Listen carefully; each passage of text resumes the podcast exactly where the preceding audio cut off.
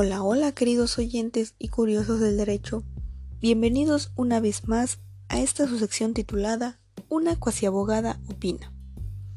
Para esta ocasión abordaremos el tema la coordinación tributaria. El Estado mexicano, en su estructura tributaria, se ubica como el sujeto activo.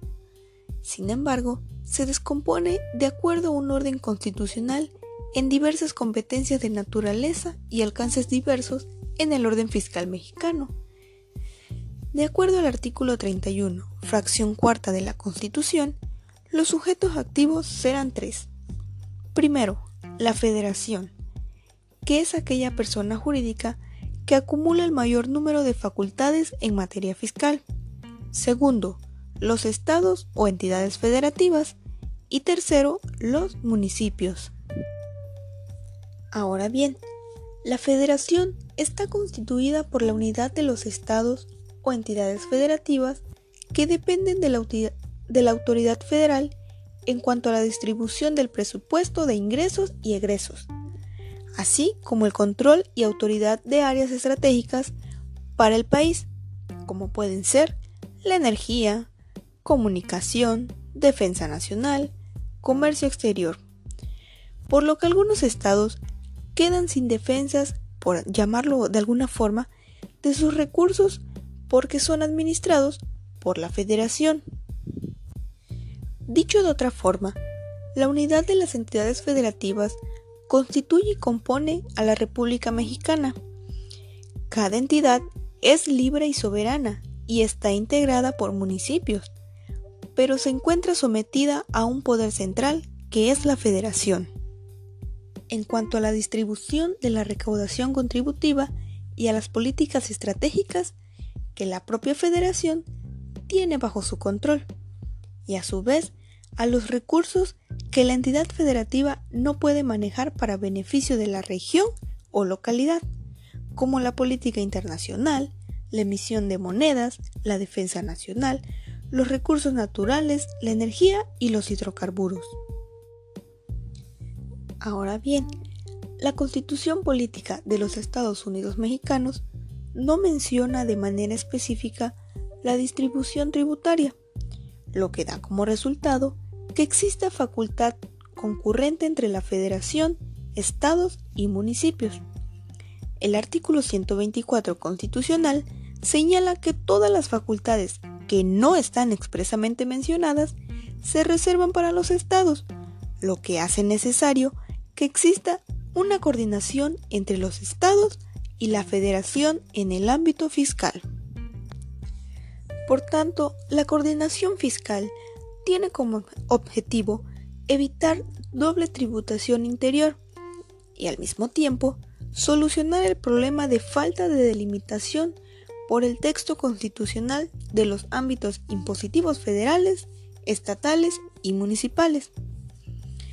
La coordinación fiscal se puede definir como la participación proporcional que por disposición de la Constitución y de la ley se otorga a las entidades federativas en el rendimiento de un tributo federal en cuya recaudación y administración han intervenido por autorización expresa de la Secretaría de Hacienda y Crédito Público.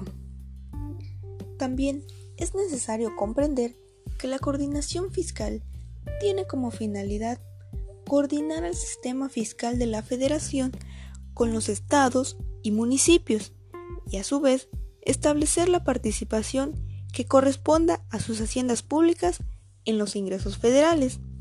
También distribuir entre ellos dichas participaciones, fijar reglas de colaboración administrativa entre las diversas autoridades fiscales, constituir los organismos en materia de coordinación fiscal y dar las bases de su organización y funcionamiento. Como, como podemos darnos cuenta, hasta el momento, es muy importante que exista este Sistema Nacional de Coordinación Fiscal, pues gracias a este, la Federación y los estados podrán firmar convenios de coordinación fiscal, en donde los estados se comprometan a tener una limitación de, sus potestades tributarias a favor de la federación. De esta forma, al respetar esta jerarquía, es como se puede llegar a tener un mejor orden fiscal.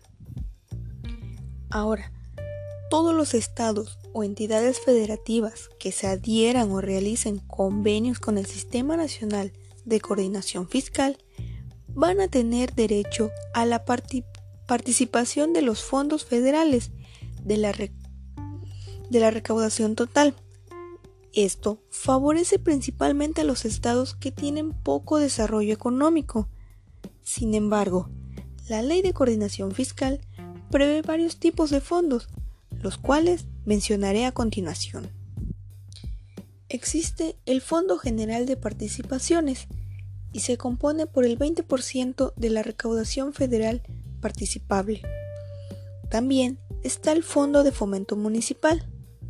Este se integra por una fracción de aproximadamente el 1% de la recaudación participable, que corresponde a los municipios del país y son distribuidos de acuerdo a la fórmula del artículo segundo, fracción tercera de la Ley de Coordinación Fiscal.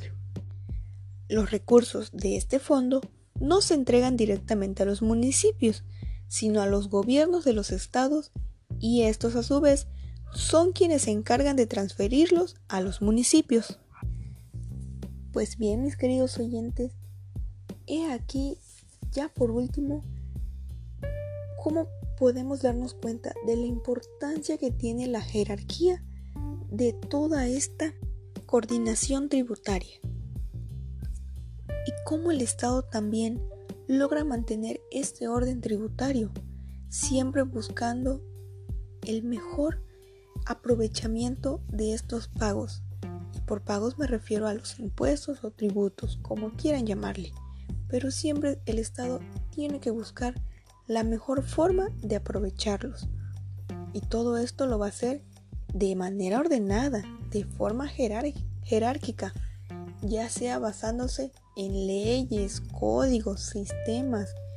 Todo esto es para que nosotros como contribuyentes podamos hacer uso de la mejor forma de los beneficios que podamos obtener de todo esto.